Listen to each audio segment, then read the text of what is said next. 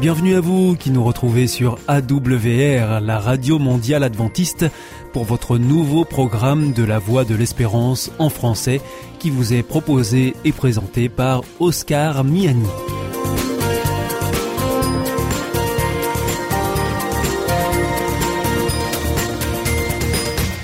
C'est donc parti pour les 30 prochaines minutes ensemble.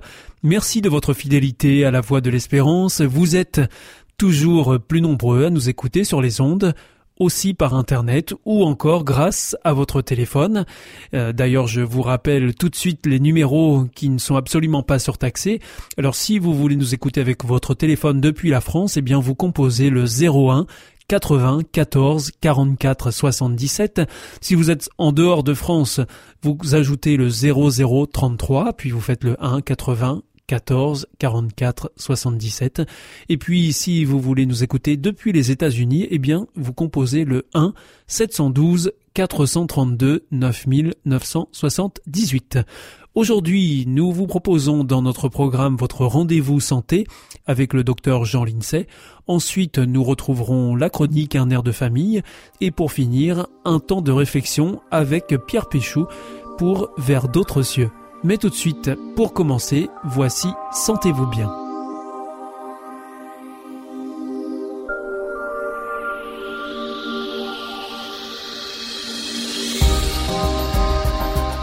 Bienvenue à l'écoute de Sentez-vous bien. J'ai le plaisir de recevoir à ce micro euh, le docteur Jean Lincey. Bienvenue. Bonjour Oscar. Vous allez nous apporter quelques nouveautés que vous avez euh, découvertes euh, au fil de vos lectures. Oui, oui, tout à fait. De quoi s'agira-t-il pour aujourd'hui? Nous allons parler d'un livre tout à fait remarquable qui s'appelle Le cerveau endommagé. Comment la pollution altère notre intelligence et notre santé mentale. Ce livre a été écrit par Barbara Domenex, qui est biologiste, internationalement reconnue. Elle est française. Elle est française. Elle a reçu la médaille de l'innovation du CNRS et elle co-dirige le laboratoire évolution des régulations endocriniennes du Muséum national d'histoire naturelle. Son livre est publié chez Odile Jacob et euh, on peut lire la quatrième de couverture de ce livre. Je pense que ça, ça pourrait suffire. Ce sera éloquent. Oui. Pesticides, plastiques, résidus de médicaments et beaucoup d'autres choses encore, chaque jour, des centaines de milliers de produits chimiques sont rejetés dans l'environnement. Ces perturbateurs endocriniens affectent le développement du cerveau, le métabolisme, la reproduction et ont une incidence sur les cancers. Des études scientifiques récentes montrent que le nombre d'enfants atteints de dérèglements hormonaux, de désordres de type autistique ou de troubles de l'attention avec hyperactivité est en augmentation constante. Barbara Domenex parvient même à une conclusion inquiétante, les capacités intellectuelles des générations futures seront sérieusement compromises. Quelles solutions pouvons-nous mettre en œuvre pour protéger les enfants, mais aussi les adultes, à titre individuel et surtout collectif? Si nous refusons d'agir, les générations futures pourraient bien se retrouver impuissantes face à ces problèmes de santé publique. Il leur manquera l'intelligence. Évidemment, c'est un livre sur lequel nous reviendrons. Il contient beaucoup de choses. Il contient beaucoup de choses, et tout à fait passionnantes, hein, parce que là, on s'aperçoit que la science a beaucoup avancé et qu'en matière d'axe thyroïdien, hein, de la thyroïde, cette glande qui joue le rôle dans l'organisme du, thermostat chez vous. Chez vous, vous avez un, un, appareil, un petit thermostat qui vous permet de régler la température de la maison. Les hormones sécrétées par la thyroïde, c'est la même chose. C'est-à-dire que les hormones qui sont sécrétées par la thyroïde vont activer les métabolismes, vont augmenter la température, pour faire simple, ou, la baisser. C'est-à-dire que s'il n'y en a pas assez, tout va être ralenti. Mais cette hormone a aussi un rôle très important au moment du développement, c'est-à-dire pendant la vie intra-utérine et pendant que le cerveau va se développer dans l'enfance et l'adolescence. Et dans nos sociétés, nous avons introduit des molécules, des produits chimiques. Les perturbateurs endocriniens, dont on a déjà parlé plusieurs fois dans ces émissions. Qui interfèrent, qui, qui bloquent, qui dérèglent la production d'hormones thyroïdiennes au bon endroit et au bon moment. Ou au mauvais endroit et au mauvais, moment. Et alors, la, la, grosse affaire de ce livre, c'est que Barbara Domenex attire l'attention sur le fait que écoutez, on connaît bien la carence en iode. Si vous n'avez pas assez d'iode, comme l'iode est nécessaire pour fabriquer l'hormone thyroïdienne, bah, vous allez avoir une hypothyroïdie, vous allez avoir un manque d'iode et vous allez faire travailler votre thyroïde pour compenser le manque d'iode et vous allez avoir un goitre. C'était ce qu'on appelait les crétins des Alpes. Les crétins des Alpes, comme dans les vallées des Alpes, il n'y avait pas d'iode, eh ben on avait énormément d'enfants qui avaient des ce qu'on appelle des, des crétinismes, c'est-à-dire des, des, des QI très bas, avec des, des, anomalies morphologiques. On a résolu ça comment Ah, c'était très compliqué euh, à résoudre. Il suffit de mettre de l'iode dans le sel. Par contre, il y a un piège dans le monde moderne, c'est que il faut rajouter le sel après la cuisson, le sel iodé. Parce que si vous mettez les aliments à cuire avec du sel iodé, pendant la cuisson, l'iode va s'évaporer. Ah. Et c'est pour ça que, comme nos grands-mères avaient l'habitude et, nos mères de, de saler après la cuisson, ce qui était une très bonne idée, eh bien, euh, maintenant que nous cuisons avec le sel, l'iode s'évapore et apparemment, nous aurions un retour de carence en iode dans nos populations. Et puis alors, il y a beaucoup de molécules qui interfèrent avec le métabolisme de l'iode, mais alors il y en a une qui semble préoccupante, ben c'est les nitrates. C'est-à-dire que les nitrates qu'on utilise comme fertilisants dans l'agriculture, qui semblaient ne pas être toxiques en eux-mêmes, à part, en dehors du fait que les nitrates provoquent une eutrophisation, une eutrophisation des, des eaux, qui aboutit à la pullulation des algues dans les rivières et dans les mers, comme en Bretagne, on en parle régulièrement, avec des conséquences qui sont pas bonnes, hein, ça c'est sûr. Mais on vient de s'apercevoir que les nitrates ont aussi des effets chez les humains et ils interfèrent avec le métabolisme de la thyroïde. Donc les nitrates seraient responsables de euh, les hypothyroïdies, les hyperthyroïdies, donc des problèmes de neurodéveloppement chez l'enfant. Euh, on, on, les incrimine même dans les cancers de la thyroïde et puis dans les dysfonctionnements thyroïdiens. Donc des, les nitrates, on les retrouve euh, ah bah, dans, dans, les eaux, dans, oui, dans, dans les eaux qu'on oui, consomme. Bah oui, oui, oui, oui, oui, ah. partout. Puis dans, les légumes, enfin, les légumes, dans ouais. toute la nourriture, il y a des taux de nitrates importants partout. Et les nitrates ne font pas que eutrophiser l'eau et euh, entraîner des pullulations d'algues. Voilà la, la grande nouvelle ça permet de tirer un peu plus à bah, Oui, surtout qu'on sait faire de l'agriculture sans, sans nitrate ou avec très peu de nitrate. Quoi. Mais de toute façon, pas avec les quantités de nitrate qu'on utilise Mais on n'y est, est, pas encore passé. Bah, ça, ça commence oui, oui, doucement, petit à petit. Oui, bah oui, oui, oui, quand même, oui, ça vient, ça vient. Docteur Jean Lincey, merci d'être venu partager en tout cas cette découverte à ce micro. C'était Sentez-vous bien. Et puis, je vous donne rendez-vous pour notre prochaine chronique. Au revoir, Oscar. À bientôt, au revoir.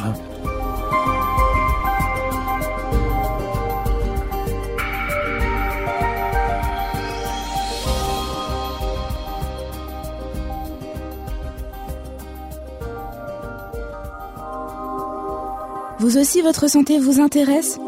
Alors si vous souhaitez en savoir plus, demandez-nous l'ouvrage Santé et bien-être des éditions Vie et Santé. Nous aurons le grand plaisir de vous en adresser un exemplaire gratuitement sur simple demande de votre part à france.awr.org.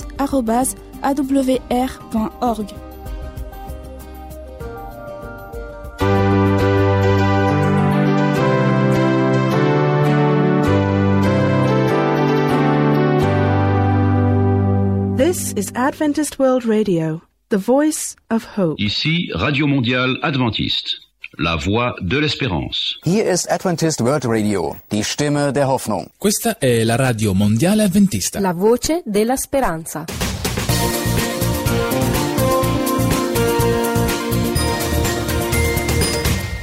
Vous êtes toujours à l'écoute de la Radio Mondiale Adventiste et c'est votre émission La Voix de l'Espérance qui vous est présentée par Oscar Miani et toute l'équipe pour vous accompagner jour après jour. Juste avant, c'était Sentez-vous bien que vous retrouverez dès demain avec le docteur Jean-Siane Breuil. Si vous souhaitez avoir notre grille des programmes, ou bien si vous voulez vous adresser à nos invités, eh bien il vous suffit de nous adresser un mail à france.awr ou alors par courrier à IEBC, La Voie de l'Espérance, boîte postale 100 77 193 Damary-Lélis, CEDEX. C'est maintenant l'heure de poursuivre avec votre chronique Un air de famille et nous terminerons avec Pierre Péchou pour sa chronique Vers d'autres cieux. Daniel Jachet, bienvenue. Je suis heureux de vous retrouver à ce micro. Nous nous sommes lancés dans une série de chroniques sur la précocité intellectuelle chez les enfants, qu'on peut aussi appeler EIP. C'est comme ça qu'on les appelle d'ailleurs dans l'éducation nationale. On en était resté la dernière fois sur l'identification d'un enfant précoce. Est-ce que vous pouvez donc nous dire quels sont les critères qui permettent euh, pour un enseignant ou pour euh, les parents, le cas échéant, euh, d'identifier un enfant précoce? Alors les, les signaux d'alerte, effectivement, sont nombreux et avant de conclure la précocité, il vaut mieux en avoir regroupé un certain nombre. Un seul, à mon avis, ne suffit pas. Alors on parlait de la virtuosité langagière qui fait qu'un ces enfants-là, en tout cas, euh, s'amusent, prennent plaisir à utiliser un vocabulaire choisi et très varié et très riche. C'est très bien. À l'inverse, au moment de d'écrire, euh, c'est une véritable souffrance pour eux, car très souvent l'écriture est une catastrophe. Les consignes ne sont pas respectées. Alors d'abord sur l'écriture en elle-même, il y a deux hypothèses pour expliquer cela. D'abord la désimplication pas- passagère qui touche euh, les, médecins au moment où ils écrivaient, euh, du temps où ils les écrivaient à la main les ordonnances.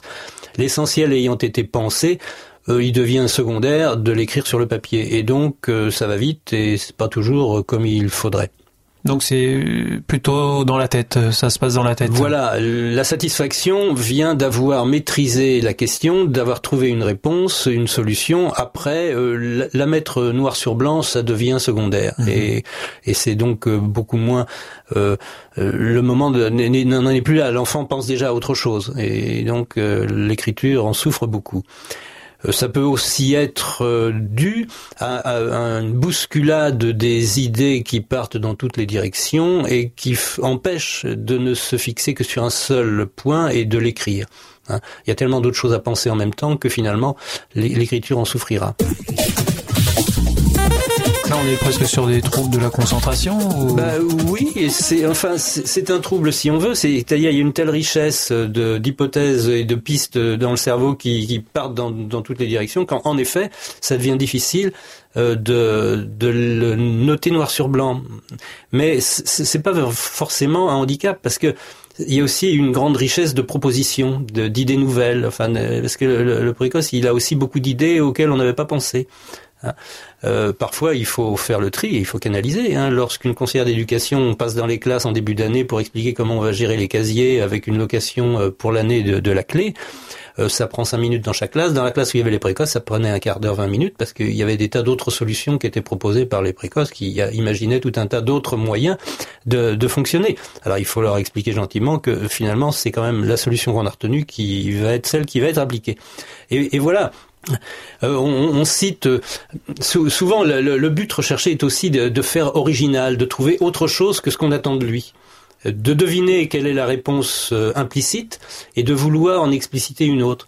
On cite l'exemple de, Bohr. Bohr, c'était un physicien qui avait imaginé l'atome de Bohr. Enfin bon, il a pris Nobel de, de physique dans, dans les années 20-30.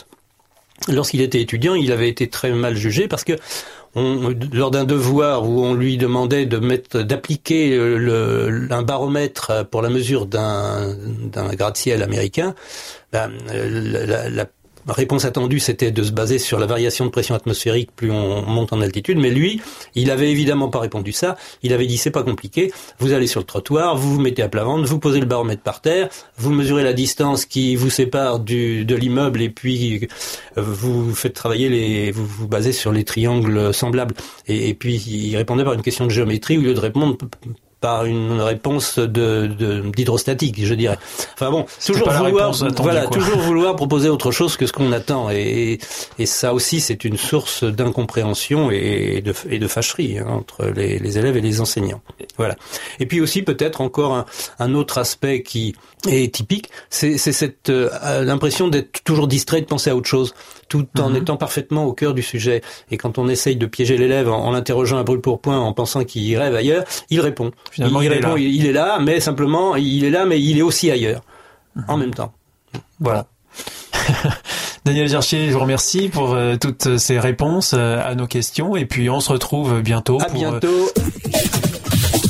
C'était Un air de famille avec Daniel Jachet, auteur du livre Le paradoxe de la précocité intellectuelle. Vous pouvez aussi retrouver plus d'informations sur son blog sur www.surdoué.canalblog.com. Hier ist Adventist World Radio, die Stimme der Hoffnung. Questa è la radio mondiale avventista. La voce della speranza.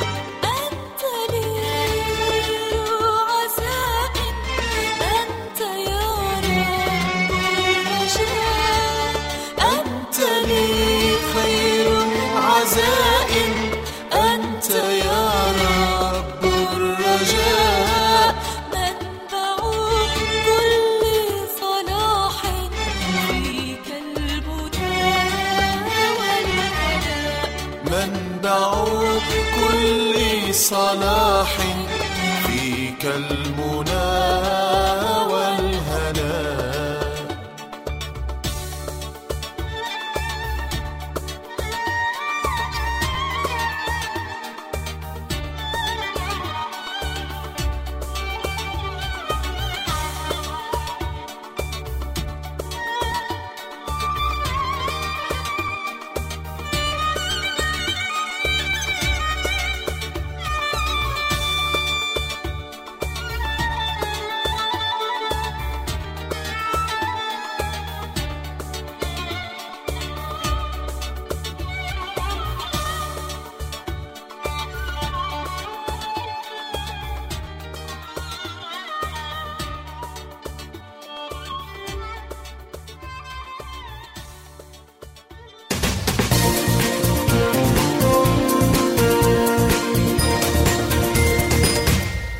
Ici, c'est toujours la Radio Mondiale Adventiste. Vous êtes à l'écoute de la Voix de l'Espérance avec Oscar Miani au micro et avec toute l'équipe.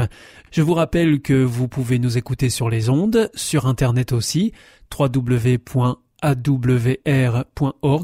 ou encore par téléphone. À présent, c'est Pierre Péchou qui nous rejoint dans le studio pour nous proposer une nouvelle réflexion dans sa chronique Vers d'autres cieux.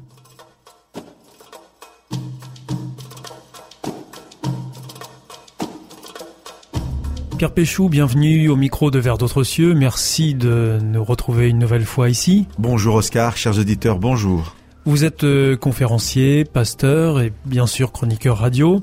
Vous nous accompagnez euh, régulièrement tout au long de cette série euh, Vers d'autres cieux à travers des réflexions que vous tirez de la Bible. Aujourd'hui, quel est le sujet que vous avez choisi, Pierre Péchou? J'ai choisi de vous partager la rencontre unique que Jésus a eue avec Hérode. Hérode était euh, gouverneur euh, de la Galilée et la rencontre a lieu euh, juste avant la crucifixion de Jésus. Et qu'est-ce qui se passe euh, Alors, la majorité des rencontres que nous pouvons partager à travers les textes bibliques sont des choses très positives. C'est la rencontre avec Jésus, la rencontre avec Dieu. Il nous est arrivé de temps en temps euh, de parler de rencontres moins moins heureuses et celle-ci en fait partie. L'histoire nous est racontée dans l'évangile de Luc au chapitre 23 et euh, c'est une petite histoire qui va des versets 6 au verset 12. Alors pourquoi je l'ai choisie si comme euh, je vous le dis elle n'est pas heureuse? Je pense à une expression populaire quand on dit euh, ah ben il y a pas de miracle pour expliquer qu'en fin de compte euh, voilà, les choses se sont passées de telle manière parce qu'il n'y a pas de miracle. Alors c'est un peu bizarre pour moi d'utiliser cette expression parce que, encore une fois, à ce micro, euh, plusieurs fois nous avons vu ensemble la puissance de Dieu, l'amour de Dieu se révéler à travers des miracles. Je crois que cette expression qu'on emploie de façon populaire, on veut dire quand on dit il n'y a pas de miracle, c'est il n'y a rien de magique. Voilà, il faut faire les choses, ça se fera pas tout seul, il n'y a pas de miracle, en fait, il n'y a rien de magique. Et dans ce sens-là, je l'emploie pour, pour cette rencontre. Il y a des petits éléments dans le texte qui euh, pourraient nous laisser croire que la rencontre va aboutir à quelque chose de beau. Le verset 8 nous dit, Lorsque Hérode vit Jésus, il se réjouit grandement. Depuis longtemps, en effet, il voulait le voir à cause de ce qu'il avait entendu dire de lui, et il espérait le voir produire quelques signes. Alors, le début, Quels signes? Ce sont des miracles Oui, mais le début, c'est, ça va plutôt dans un sens positif. Le fait qu'Hérode se réjouisse de voir Jésus, on dit ah ben c'est bien parce qu'il a sûrement une demande.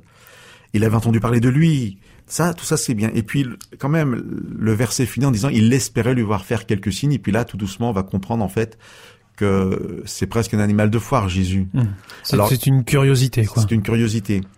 Il, le contexte, c'est un temps de jugement. Hein. Je, je, répète, Jésus va être crucifié dans quelques heures. Jésus vient de quitter Pilate, qui euh, a décidé de ne pas s'en occuper en quelque sorte. Il renvoie le, le paquet à Hérode, bien content de s'en débarrasser. Hérode et Pilate sont des ennemis. Et euh, donc on a euh, ce Jésus en présence d'Hérode, le verset que je viens de lire, et euh, l'histoire continue comme ça. Hérode interrogea longtemps, mais Jésus ne lui répondit rien. Et là, on peut être surpris par le silence de Jésus. Oui, pourquoi est-ce qu'il se comporte de cette manière-là, Jésus? Bah, c'est c'est ce comportement de Jésus qui va m'amener à dire que rien n'est magique en fait, dans le sens où voilà, il n'y a pas de miracle, mais dans le sens où rien n'est magique. C'est pas automatique, c'est-à-dire que je, qu'est-ce qui me motive à aller vers Jésus? Euh, Parce que tout de suite après, on sait que les Juifs ont accompagné Jésus, les Juifs qui accusaient Jésus. Euh, le texte nous dit que les grands prêtres, les scribes étaient là, l'accusaient avec violence. Alors Hérode aussi, avec ses gardes, le traita avec mépris. Ils se moquèrent de lui, le revêtirent d'un habit resplendissant et le renvoyèrent à Pilate. Et ça finit comme ça, et on en sourirait presque.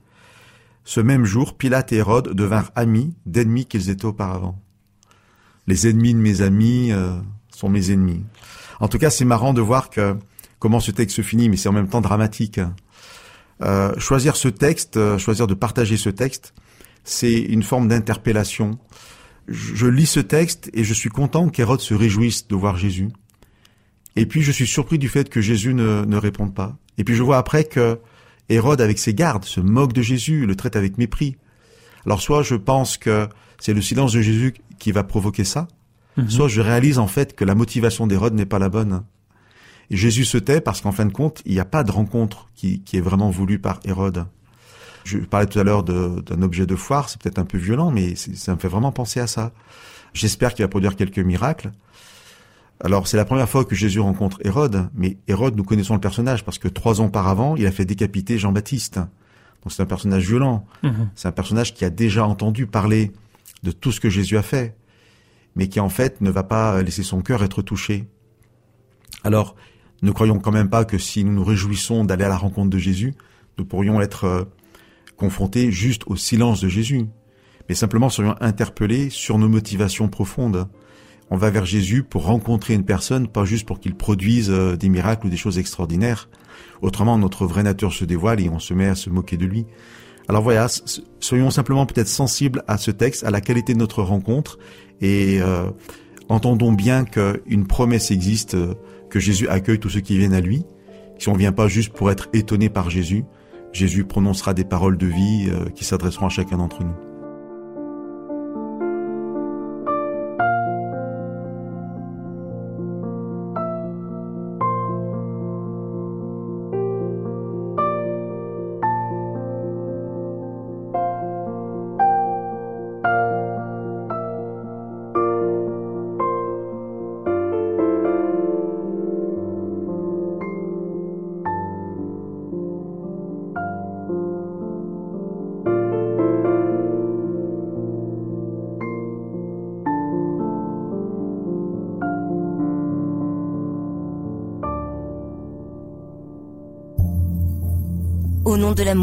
Est-ce un nouveau film Non, c'est le nouveau cours de l'IEBC. IEBC. Oui, l'Institut de l'étude de la Bible par correspondance. Tu vas sur le site www.iebc.org et tu découvres tous les cours gratuits. Tu as raison. Au nom de l'amour, ça vaut la peine. Ce cours m'a vraiment interpellé. www.iebc.org.